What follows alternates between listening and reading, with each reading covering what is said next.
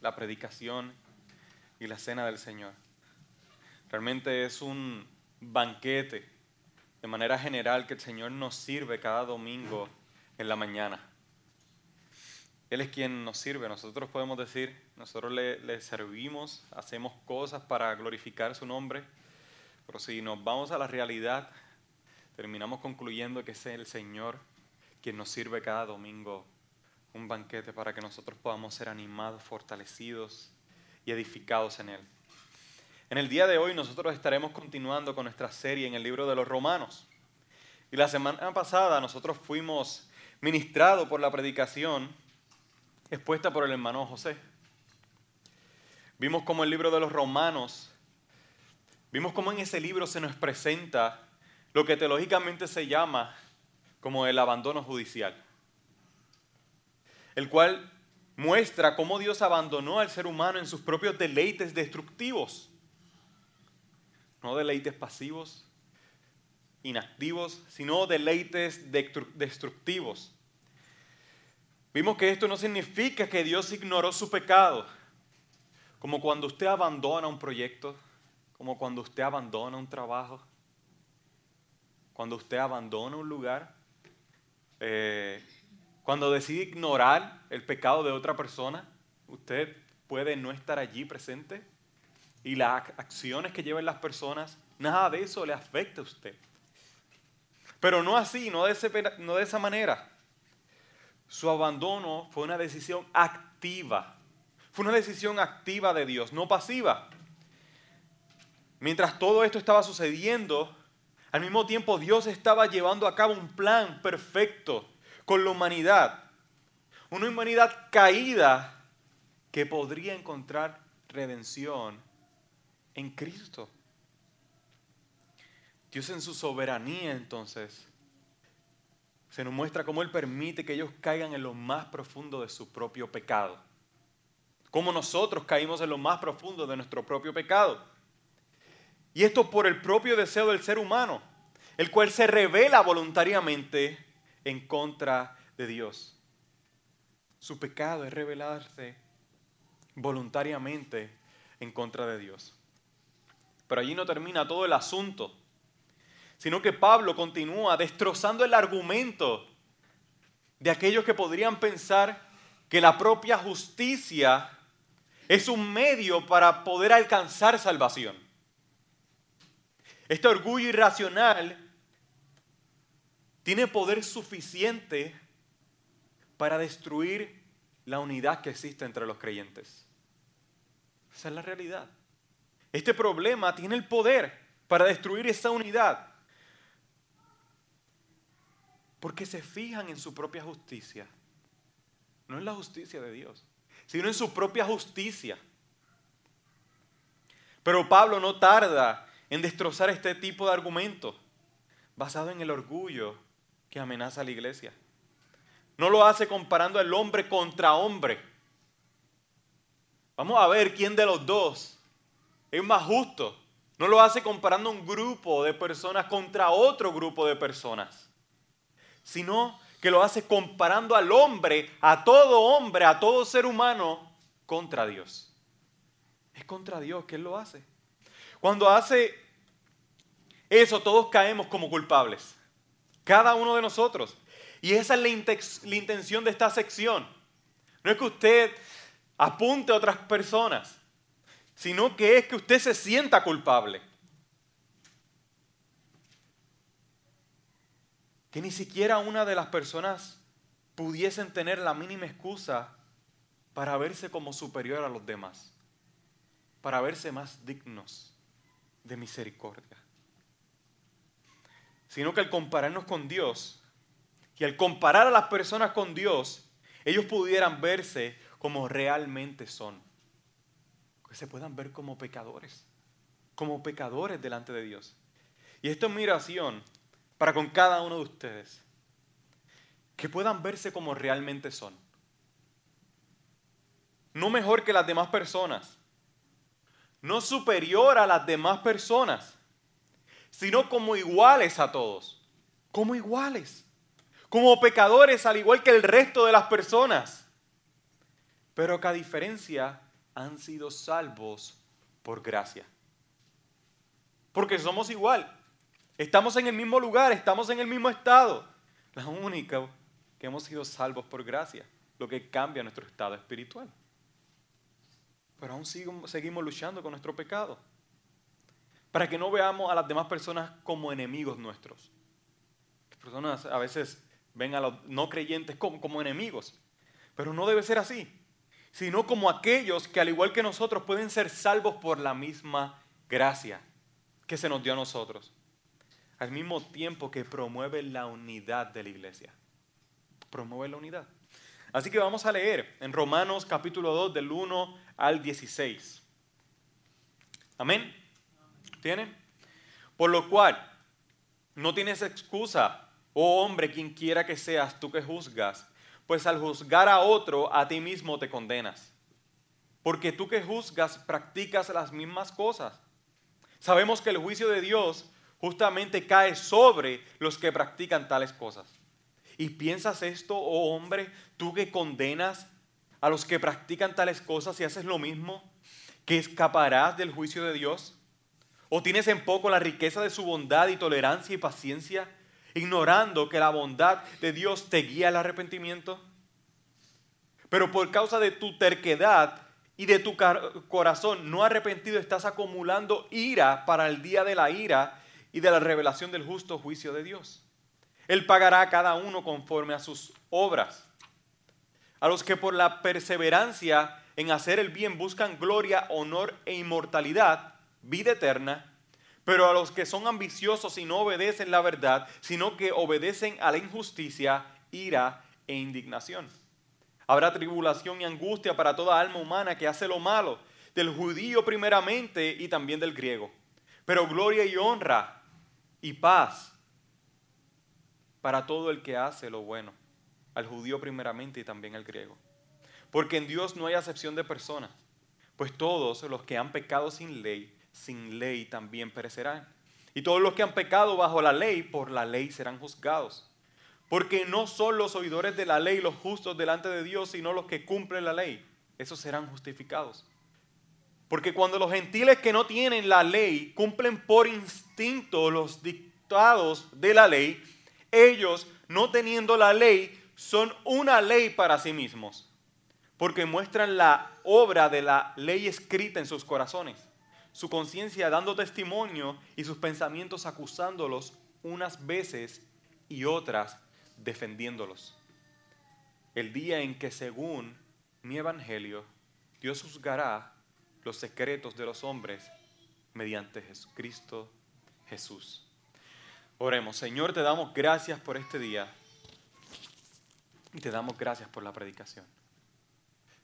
Te pido, Señor, que puedas utilizarme a pesar de mí, a pesar de mi pecado, Señor, a pesar de mi debilidad a pesar de mi ignorancia, que sea tu Espíritu Santo obrando en cada uno de los hermanos aquí presentes.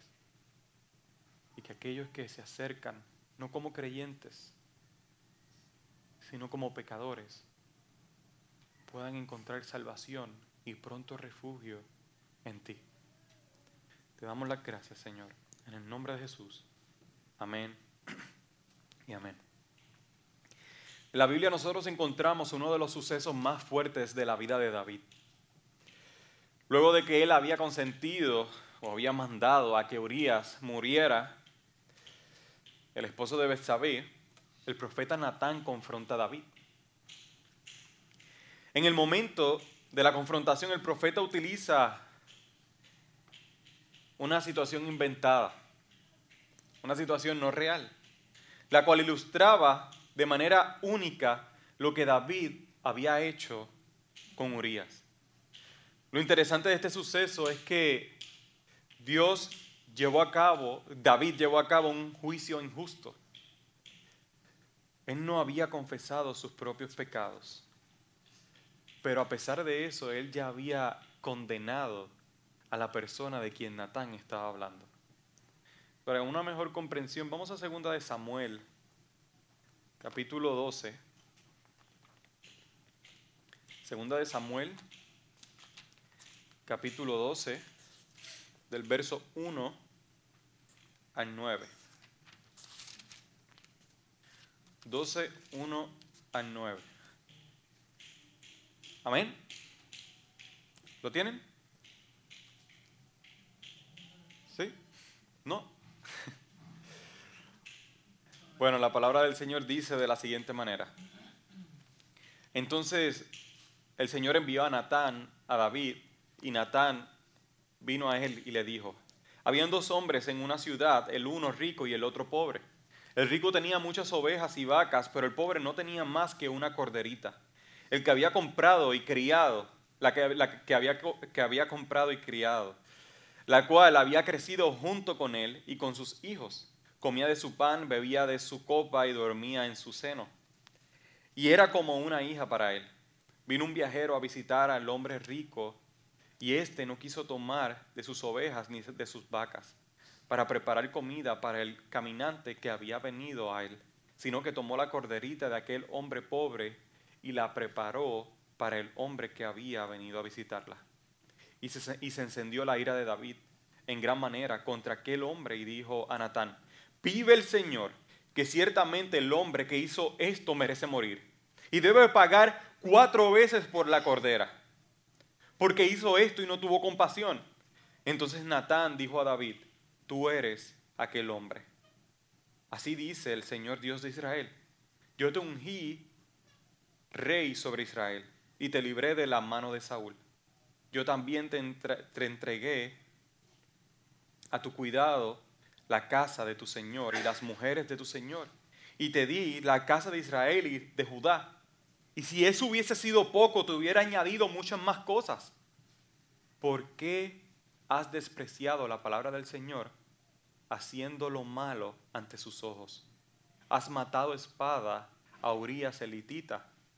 Has tomado su mujer para que sea mujer tuya. Y a él lo has matado con la espada de los amonitas. A pesar de que para nosotros pueda sonar como una locura las declaraciones de David, la, realidad es que nosotros repetimos las acciones de David más común de, los, de lo que a nosotros nos gustaría reconocer. Y justamente este era el problema que estaba teniendo la iglesia de Roma, de Roma con los judíos y los gentiles en la iglesia. O pudiese tener cualquier otra iglesia. Pero parece que esto es bastante común, porque Pablo al inicio de la carta en el capítulo 1 habla acerca de lo bueno que está, de lo bueno que está sucediendo en la iglesia, de todas las cosas positivas. Pero siempre hay división, siempre hay motivos para alertar, siempre hay motivos para despertar a la iglesia. Así que probablemente esta iglesia también tenía de los mismos problemas que tenía toda iglesia. Una división entre judíos y gentiles. Un grupo juzgaba al otro porque se consideraba más justo y puro delante de Dios. Pero la realidad era que ellos se encontraban en el mismo estado delante de Dios. Ellos no habían sido escogidos por Dios, por sus propias capacidades. No era por lo listo que eran o por lo fuerte que pudiesen parecer. Porque si hablamos de capacidad, ningún tipo de ser humano puede pararse delante de Dios. Si hablamos de capacidad propia. que es un Dios justo, santo, puro y perfecto. Nadie por más bien que haya vivido en su vida, nadie por más bien que se haya comportado en su vida, puede pararse delante de Dios y verse justo por sus propias acciones. Porque cada ser humano ha caído en pecado y al caer en pecados, todos están en el mismo estado en lo cual profundizaremos en los próximos puntos que estaremos viendo. Y la primera parte de este sermón es el injusto juicio de los hombres, del verso 1 al 4. En el primer verso del capítulo 2 vemos que Pablo hace una conexión directa con el pasaje que estuvimos estudiando el domingo pasado. Él comienza diciendo, por lo cual no tienes excusa. No hay excusa.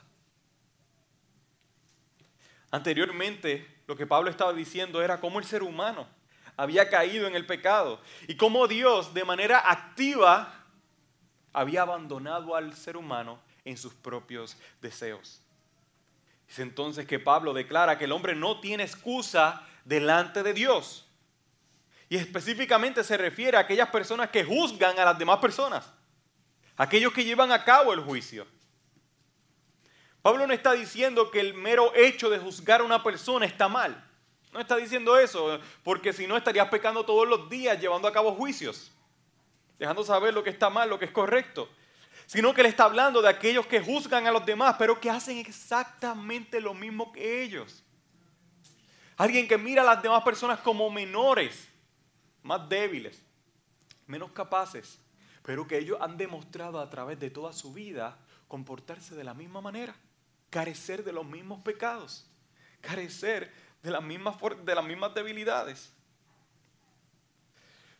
O fortalezas, mejor dicho.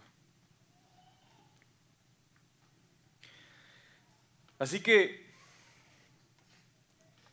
Pablo habla a aquellos que están juzgando a las demás personas. Y es por eso que al final del verso 1 él les dice, porque tú que juzgas practican las mismas cosas. El problema que Pablo estaba viendo dentro de la iglesia era que las personas estaban llevando juicios injustos. Era injusta la manera en que estaban juzgando a las demás personas. No se trataba de lo que hacían bien o lo que hacían mal, aunque esto tenía mucho que ver, sino que se basaban más en una nacionalidad, en una procedencia, en una creencia de tu propia vida y de tu corazón que es incorrecta. Es como si los judíos pensaran que simplemente por ser judíos y ser hijos de Abraham, ellos no tendrían problemas para con Dios. Como cuando se presentan delante de, Juan el Bautista. Él les dice, si ustedes dicen que son hijos de Abraham, pues eso no es suficiente porque de Abraham se pueden levantar hijos hasta de las piedras que están aquí. Ah, ser hijo de Abraham no te salva. O sea, ser de nacionalidad judía no te provee ninguna seguridad. Simplemente porque ellos sabían que en la Torah se encontraban todos los decretos de Dios, ellos pensaban que celebraban un juicio justo delante de Dios. Pero Pablo les deja saber que esto no es así. Si tú llevas juicio sobre una persona, pero cometes los mismos actos por los cuales juzgas a las personas, tú terminas siendo más culpable y merecedor de la ira de Dios que los demás. Termina siendo más culpable. Por esta razón es que el verso 2, en el verso 2, Pablo le declara que ellos saben, que ellos conocen los decretos de Dios, que los que practican tales cosas recibirán juicio. Entonces es que Pablo hace la pregunta, ¿y piensas esto, oh hombre? tú que condenas a los que practican tales cosas y hacen lo mismo, que escaparás del juicio. Es como si él estuviese diciendo, ¿y piensas tú que por saber la ley estás librado del juicio? Simplemente por conocerla, simplemente por nacer en un lugar, simplemente por ir a un lugar, sin un cambio de corazón, ¿piensas que es suficiente eso? Es una buena pregunta de aplicación. ¿Piensas que es suficiente el, hecho de venir, de obedecer, de ser moralista, de vivir una vida justa delante de las personas? ¿Eso es suficiente delante de Dios? No. Aquí Pablo nos presenta uno de los mayores engaños en los cuales una persona puede caer. Que simplemente por su religiosidad piensen que están en un buen estado delante de Dios. Por su religiosidad mientras que viven como les place. Hacen lo que les place, hacen lo que desean. No hay forma en que algún tipo de creencia en Dios, aun cuando vivimos en la base de lo que creemos, pueda salvarnos de la condenación. Me refiero, yo digo creer en Dios y soy medio moralista. Eso es suficiente. No, no, no, si un cambio de corazón no es suficiente. No es suficiente. Al contrario de esto, esto viene a ser de mayor juicio para la persona, porque él está declarando lo mismo que está condenando. Está declarando y está llevando a cabo lo mismo que está condenando. Pablo aquí está colocando a cada persona al mismo nivel delante de Dios. El ser judío no te salvará porque eres un pecador. El ser gentil no te salvará porque eres un pecador. Si piensas que por no tener la ley eres menos culpable de la ley, no, no te salvará tampoco. El ser un buen padre no te salvará porque eres un pecador. El ser una buena madre no te salvará porque eres una pecadora. El ser un, el hijo de unos padres creyentes y ser un buen hijo no te salvará porque eres un pecador. El hacer obras de caridad no te salvará porque eres un pecador. En fin, no hay manera en la cual nosotros fuera de la justicia de Dios podamos ser librados. No, hay manera. Cuando te ocultas dentro de tus categorías o de estas categorías, cuando te ocultas debajo de los títulos, lo único que estás haciendo es ignorando, y Pablo lo dice, ignorando la bondad, la misericordia, la tolerancia, la paciencia de Dios hacia tu vida. El ser orgulloso es tomar toda esa bondad, toda esa misericordia, toda esa gracia y despreciarla.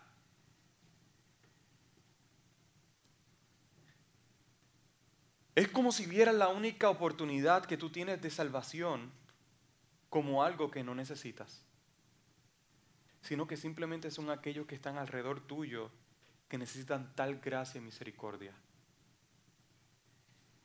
En el verso 4, Pablo presenta que cuando tenemos este tipo de mentalidad realmente estamos teniendo muy poco la bondad, la tolerancia, la paciencia de Dios sobre nuestras propias vidas. Tenemos en poco su bondad. Tenemos en poco cuán grande ha sido su misericordia. Tenemos en poco cuán grande ha sido la, la gracia de Dios sobre nuestras vidas. Porque no lo vemos tan necesario.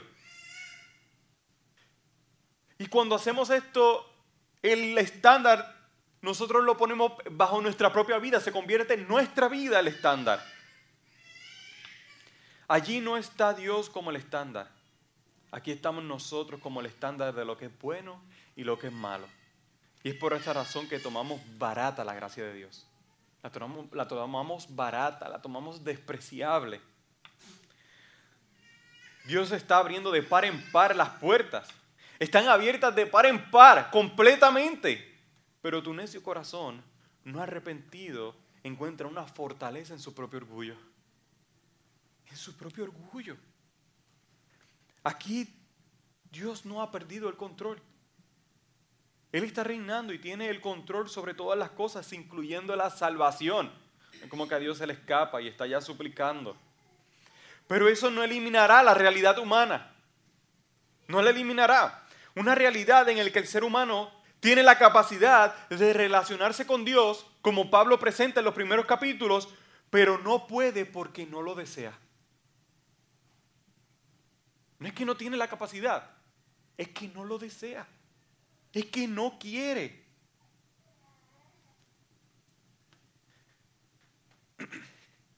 Y es por eso, por lo que nuestro Salvador actúa a través de su Espíritu Santo para salvarnos a pesar de nosotros, a pesar de nuestros deseos a pesar de nuestra maldad, a pesar de nuestro egoísmo, a pesar, a pesar de nuestra idolatría hacia nosotros mismos, constantemente. Pero de eso estaremos profundizando un poquito más en los próximos capítulos que nosotros estaremos viendo los siguientes meses. Lo que nos lleva entonces a la segunda parte, el justo juicio de Dios. El hombre hace, lleva a cabo un juicio injusto, pero Dios lleva a cabo un juicio justo, de los versos 5 al 10. En algunas ocasiones yo he escuchado personas que irracionalmente pelean en contra de la soberanía de Dios y se excusan por causa de esta. Hablan acerca de que si Dios es Dios soberano, ¿cómo es posible que yo pueda, que yo pueda irme en su contra? Es como que, ¿cómo, ¿cómo yo puedo irme en su contra si Dios ya escogió quién iba a ser salvo y quién no iba a ser salvo? Pues entonces, ¿cómo puedo yo? Pues entonces Dios es un Dios no, no compasivo, sino que es un Dios abusivo porque yo no tengo la capacidad. ¿Cómo es posible que el ser humano pueda ser salvo si Dios no decidió salvarle. ¿Cómo? Por este tipo de argumentos, menos de un mal provee un mal entendimiento de las doctrinas de la gracia de Dios. El hecho de que Dios sea soberano y que vemos pasajes en los cuales habla acerca de cómo Él escoge a aquellas personas para salvación desde la creación del mundo, no quiere decir que el ser humano esté falto de capacidad. No quiere decir lo mismo. No quiere decir. Él habla de una falta de deseo de seguir a Dios. Y que el corazón del hombre está tornado en contra de Dios. Voluntariamente. Voluntariamente.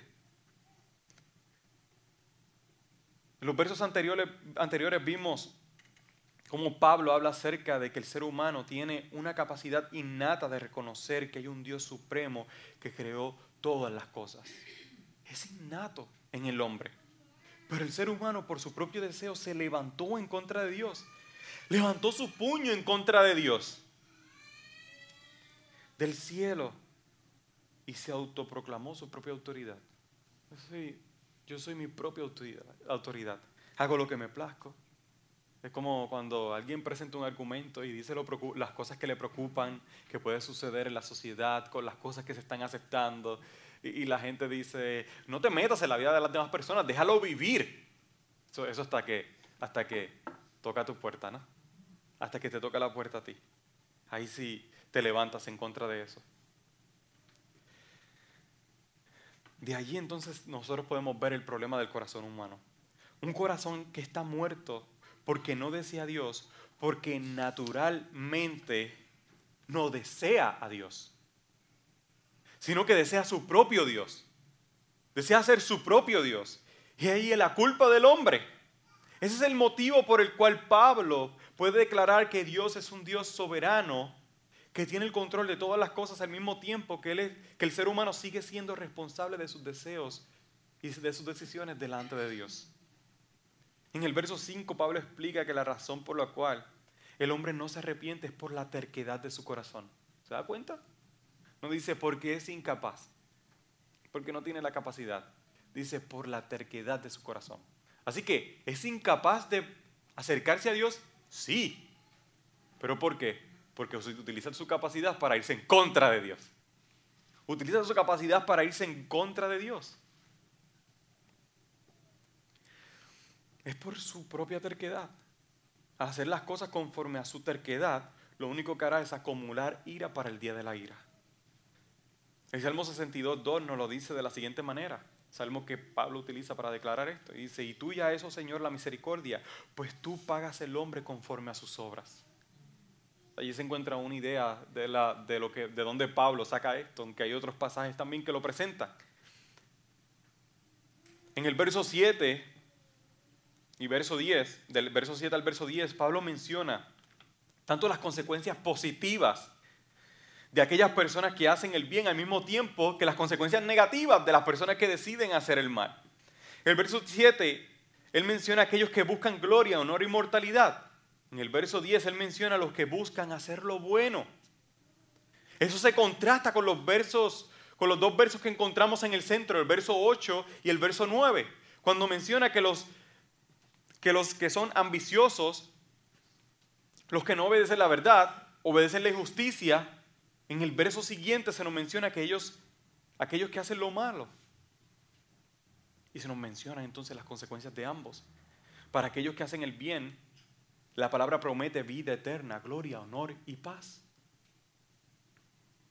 Y a lo que se refiere Pablo es una vida eterna en relación positiva para con Dios. De manera contraria encontramos para aquellos que hacen lo malo. Y él habla acerca de la ira, la indignación, la tribulación y la angustia. A lo que se refiere Pablo con esto es a una relación eterna y negativa para con Dios. ¿Verdad? Porque hay algunos que postulan que, que, el infierno es el lugar donde Dios no está.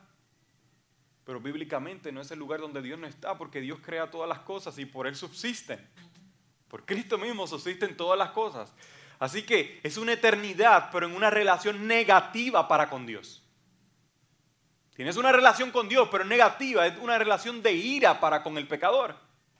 Mientras que para aquel que hace lo bueno, que busca la justicia, es vida eterna, es salvación, es positiva. Una relación positiva para con Dios. No, no, no, hay, no, hay, no hay purgatorio, no hay, no hay medio allí en el cual puede estar una persona. No existe tal cosa. Si se fija la manera en que Pablo continúa hablando, él se refiere primeramente a los judíos y no a los gentiles. La razón de esto es porque el pueblo judío era aquel que había sido escogido por Dios y a quien se le había dado la ley. Se le había dado la palabra de Dios desde el inicio.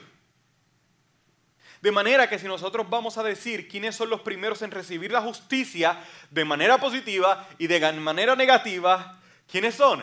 Son los judíos. Son los judíos.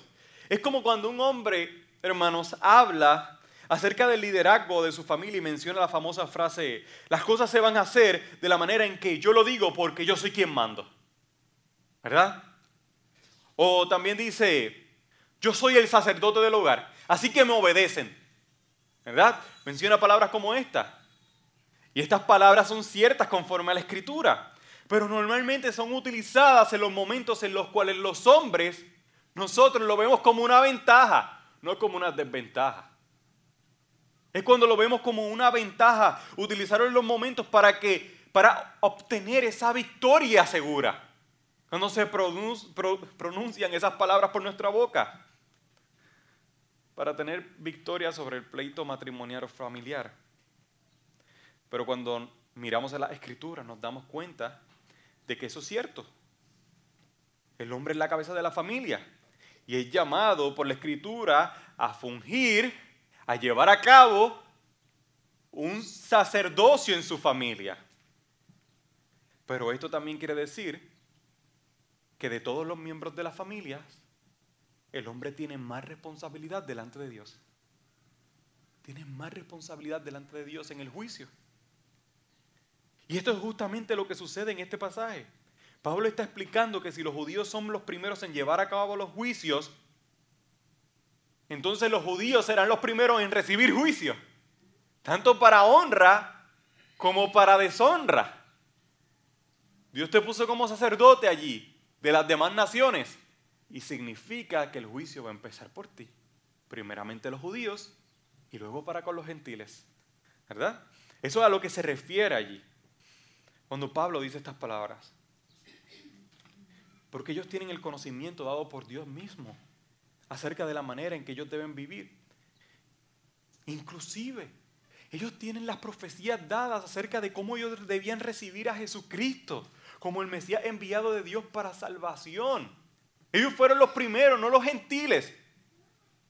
Y, Pablo se va con los gentiles porque dentro de los judíos estaba predicando el Evangelio y estaban escuchando, pero muchos lo rechazaban. Los primeros que estaban juzgando son los primeros que estaban rechazando y entre los gentiles había un crecimiento exponencial. Era impresionante. Aquellos que, se supone que no sabían, eran aquellos que estaban recibiendo las palabras de Dios. De manera que no tienen excusa delante de Dios. Y el ser ciudadano judío, en cualquier caso, lo que te da es más responsabilidad delante de las demás personas, delante de las demás naciones. Además de esto, vemos en el verso 5 bueno, en el verso, en el verso, en los versos del 5 al 10, Pablo presenta una realidad. Esta realidad es que las obras, si son importantes y serán contadas delante de Dios, e, eso es cierto. No está hablando acerca de la salvación a través de las obras. Porque eso sería contar, contrario a lo que Pablo expresó antes y lo que expresaría después, en los próximos capítulos. Ahora bien, eso no elimina el hecho de que el hombre será juzgado en base a sus obras. La diferencia entre un creyente y un no creyente es que el creyente puede llevar a cabo buenas obras y recibir la piedad y bondad de Dios de parte del Señor por causa de la obra salvífica y restauradora de Jesucristo. Entonces ahora la salvación produce, la justificación produce santificación y produce una vida que glorifica el nombre de Dios. Que glorifica el nombre de Dios. Pero no de lo contrario, no es que será salvo por obras, sino que las obras van a ser contadas. Y de los pecadores van a ser las obras contadas. Cuando Dios vaya a llevar juicio, no va a ser en base a que tú fuiste escogido o no escogido, va a ser en base a tus obras. Allí se va a llevar a cabo el juicio, de acuerdo a lo que tú has hecho, de acuerdo a la manera en que tú has vivido. Y cuando nosotros lo miramos, descubrimos que no hay forma de que podamos ser salvos, si es por las obras. Y ahí es que entra Cristo, para que nosotros podamos ser salvos por medio de Él. Ni siquiera las buenas obras pueden limpiarnos de nuestros pecados. Y ahí es que chocan contra los judíos, porque ellos rechazan a Cristo. El rechazar a Cristo es rechazar el único medio de justificación absoluta delante de Dios. No hay forma. Pero allí no termina esto. Pablo comienza a hablar acerca de la imparcialidad del juicio de Dios, como estaremos viendo en el próximo punto, el cual es el imparcial juicio de Dios, del verso 11 al 16. A través de la historia, nosotros hemos podido ver en muchas ocasiones cómo la religiosidad puede llegar a afectar a las personas que se relacionan con Dios de en diferentes tipos de, religiones. Yo no ataco la religiosidad directamente porque la parte de, de la religiosidad es parte de lo que nosotros hacemos como iglesia. Es parte de. Nosotros venimos cada domingo, nosotros reconocemos el tiempo para con el Señor, tenemos, leemos la Biblia, hacemos disciplinas espirituales. Eso es parte de, la religión. E, es parte de lo que tenemos que hacer, es parte de las obras. Las obras no pueden ser eliminadas. Así que la religión en sí no es mala, sino que es buena. Y los mandatos y los preceptos y las maneras en las cuales nosotros hacemos las cosas importan, son importantes. Por eso como cristianos nosotros podemos declarar que la religión, es importante. Como que a Dios no le importa la religión, lo que a Dios le importa es la relación. Tal declaración es bastante ignorante. Porque es como si dijera, a Dios solamente le importa que tú creas en Él, tus obras no son tan importantes. No, no, no, no, porque una verdadera salvación produce buenas obras. Produce buenas obras. El problema está cuando las personas piensan que llevar un protocolo dentro de la iglesia sin arrepentimiento, sin cambio de corazón, puede calmar o apaciguar la ira de Dios. Ahí es que entramos en problemas. Ahí es que entramos en problemas. El hecho de ir a la iglesia cada domingo, de compartir con creyentes, de hablar un lenguaje de creyente, no salva a nadie. No salva a nadie. Por mucho tiempo recuerdo haber visto a muchas de las personas que conocía en mi niñez ir a la iglesia católica todos los domingos y algunas iglesias cristianas también y continuar viviendo de la misma manera. Vivían igual que el mundo vive. Es como si pensaran en que Dios pasa la mano simplemente por el cumplimiento, por el cumplimiento de algunas ordenanzas. Pues yo lo hago, yo pido perdón, yo oro, yo, pido peticiones al Señor y con eso yo apaciguo la ira de Dios. Y esta es, la, esta es la tristeza porque allí se muestra la realidad de sus corazones que desean seguir haciendo las cosas en su propia manera mientras que tienen un modo de vida que es de calmar conciencias. Es para apaciguar, para apagar los fuegos de su propia conciencia. Voy a la iglesia y me siento más tranquilo. Algo parecido a esto podía estar pasando en la iglesia en ese tiempo y es por esa razón que Pablo le deja saber a los creyentes que Dios en Dios no existe parcialidad. No hay parcialidad, no hay favoritismo aquí. No hay favoritismo. E-, Están en el mismo problema. Él, menciona específicamente que en Dios no hay acepción de personas. Es entonces que en esta última parte que Pablo divide el grupo para mostrarle que están igual de faltos delante de Dios, de su gracia.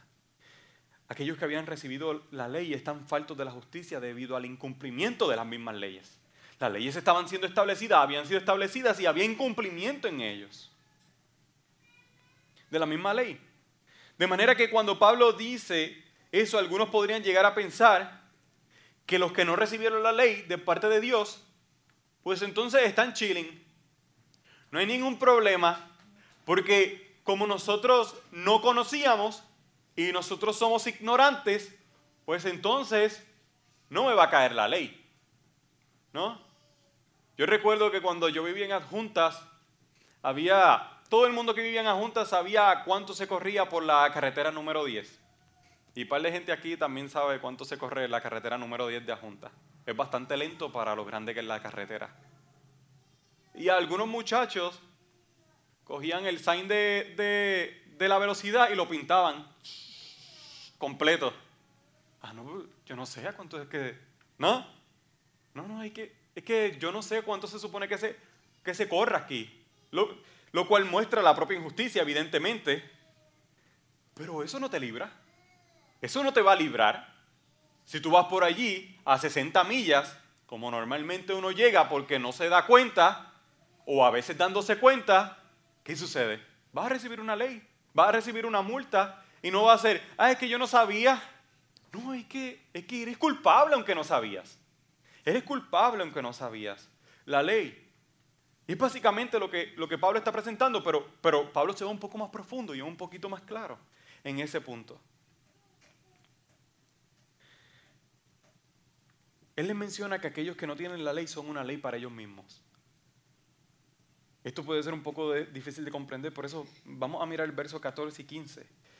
Dice, pero porque cuando los gentiles que no tienen la ley cumplen por instinto, cumplen de manera natural la ley, los dictados de la ley, ellos, no teniendo ley, aunque no la poseen, son una ley para sí mismos.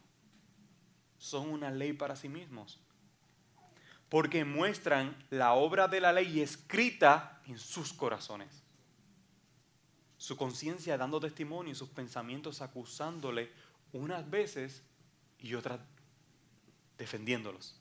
Allí Pablo lo que quiere decir es que en algún, si, si usted mira las diferentes culturas, aunque no tuviera la ley judía, el matar era malo, el abusar era malo, el robar era malo, el mentir era malo Todas esas cosas son malas. ¿Y de dónde usted quiere, cree que sale todo eso? Sale, sale de la inteligencia, del razonamiento, de la conciencia que Dios le dio al ser humano desde la creación. Por eso es que usted puede ver una tribu de indígenas, una tribu africana, y usted llega y se va a dar cuenta que matar es malo, que robar es malo, que abusar es malo, que hacer daño es malo, que mentir es malo, todo eso sigue siendo malo. No importa dónde usted se vaya, va a encontrar las mismas leyes. Y eso sucede porque Dios puso esas leyes en el corazón del ser humano. Y cuando el ser humano en su conciencia dice, esto está bueno, esto está mal, cuando lleva a cabo lo malo, fallaron a la misma ley de Dios.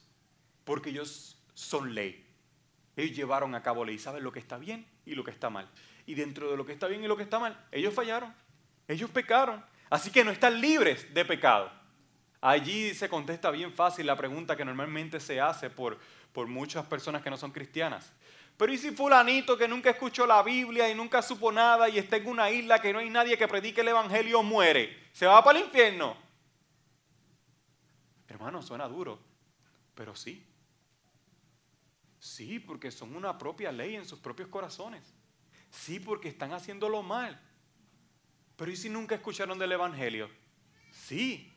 Pues por eso es que se hace tanto énfasis en evangelizar. Por eso es que se hace tanto énfasis en llegar a las tribus no alcanzadas, porque si no, todos los cristianos nos pudiéramos meter en Estados Unidos y hacemos una villa y que no salga el mensaje para que la mayoría se salva que todos nos unamos en un mismo lugar y nadie hable el Evangelio más nunca, más que entre nosotros, para que los ignorantes se salven, para que los que no conocen se salven. E-, eso no sucede. El, pecador, el que no escuchó el Evangelio, va a ser juzgado, porque son una ley para sí mismo y por eso el énfasis de las misiones, por eso el énfasis de predicar el Evangelio, por eso el énfasis de hablarle a los que no conocen, porque si no conocen y no, y no entienden el Evangelio, van a sufrir una eternidad. Por eso el énfasis a que escuchen el Evangelio. Además de que, como dice Miguel Núñez, eh, esa situación yo nunca la he visto. Yo nunca he visto una persona sola en una isla que no conozca a nadie y que eso nunca se ve, ¿verdad? Nos vamos a los extremos para librarnos de nuestra responsabilidad. Así es como se ve. Pero, pero así no es. Allí nos damos cuenta que el hombre no está libre de culpa delante de Dios independientemente de donde haya nacido. Si es judío o gentil, todos están con la misma culpa delante de Dios. Culpa por haberse revelado, culpa por desobedecer la ley de Dios. A pesar de que el hombre pueda continuar su vida en esta tierra y parezca como que nada sucederá, Pablo expresa en el, en el verso 16 que todo hombre rendirá cuentas delante de Dios solamente por las cosas que se pueden saber y que se pueden ver. No, no solamente por eso, sino aún hasta los secretos más profundos de todo hombre. No solamente por lo que se ve, por lo que se ve será juzgado, pero también por los corazones de cada hombre. Y Pablo allí presenta, según lo como presenta mi evangelio. Y no es como que Pablo se lo inventó, porque tú ves a Pedro, a todos los demás discípulos hablando el mismo evangelio que Pablo está predicando. Pero Pablo lo veía parte de él. Pablo lo creía de tal manera, con tal convicción, que lo veía como parte del mismo. Se veía, no se veía imposible separarse de él. Lo que nos lleva entonces, hermanos, a aplicar este mensaje. Y número uno, yo quiero preguntar, ¿Cuál es el fundamento que utilizas para llevar a cabo juicio? ¿Cuál es la base? ¿Cuál es el estándar que utilizas? ¿Eres tú el estándar? ¿Eres tú el estándar para con tus hijos? Ellos deben hacer exactamente lo mismo. Si pecan en algo diferente a lo que tú pecas, eres más rígido con ellos. Pero cuando pecas de la misma manera en que tú pecas, eres más suave porque si lo, si lo regañas te condenas a ti mismo. ¿Cuál es el estándar? para tratar con tus hijos? ¿Cuál es el estándar para tratar con tus hermanos? Hermanos físicos y hermanos de iglesia. ¿Eres tú el estándar? Porque si, si, eres tú el estándar es que se te ha olvidado el Evangelio. Es que se te ha olvidado que has sido salvo, que tú mereces el infierno. Es que se te ha olvidado si eres tú el estándar.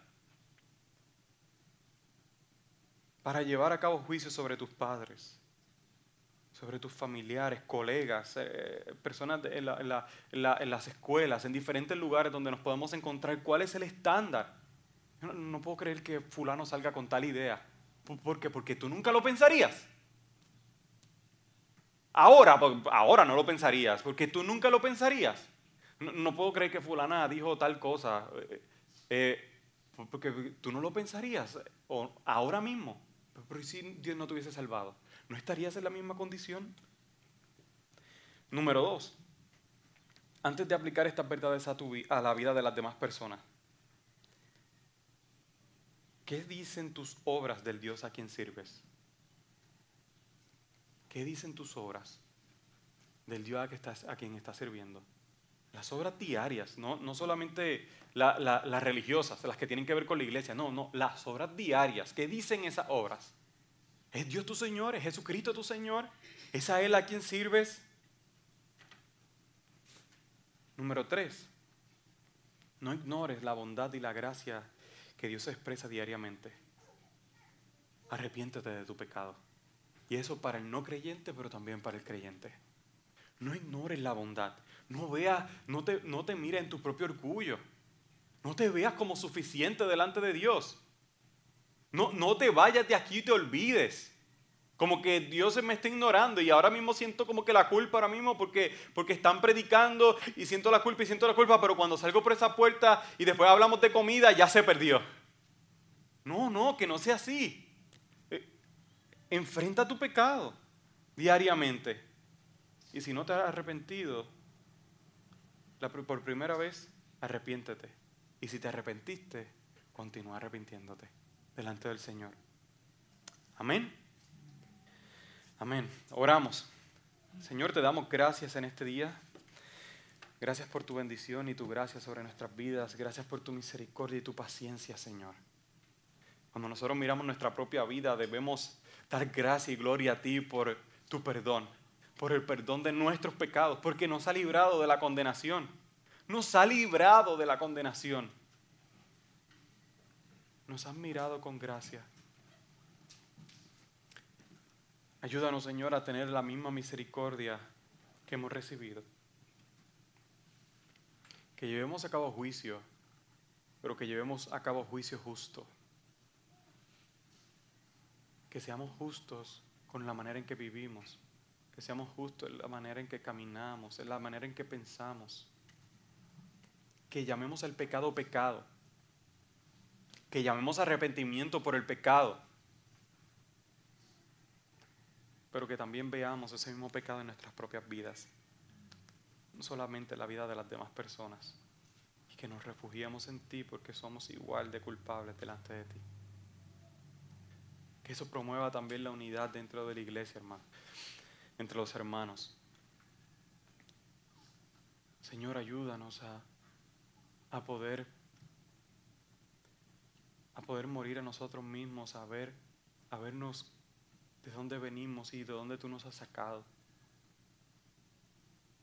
Que lo podamos ver seriamente, Señor. Que no lo pasemos por alto. Eso nos ayudará a tener gracia. Nos ayudará a a salir de nuestra zona de confort y ayudar a aquellos que necesitan crecer dentro de la misma iglesia. A veces se nos hace difícil porque somos muy diferentes. Porque las, las, cosas que están pasando otros ya las pasamos nosotros hace tiempo. No es que nunca las pasamos, es que las pasamos hace tiempo y son, y son tan, y las pasamos hace tanto tiempo que se nos olvidan cuán, culpa, cuán culpables somos también nos vemos que tenemos la misma disposición del corazón. Porque aunque crezcamos en conocimiento, luchamos contra los mismos pecados. Tú nos has santificado, pero ha sido tu obra de santificación en nuestras vidas, no nuestras propias justicias. Ayúdanos, Señor. Ayúdanos a morir a nosotros. Ayúdanos a morir a nuestro orgullo, a nuestro egoísmo y el pensar que somos suficientes. Humilla nuestros corazones. Humilla, Señor, nuestros corazones delante de ti. Te damos las gracias.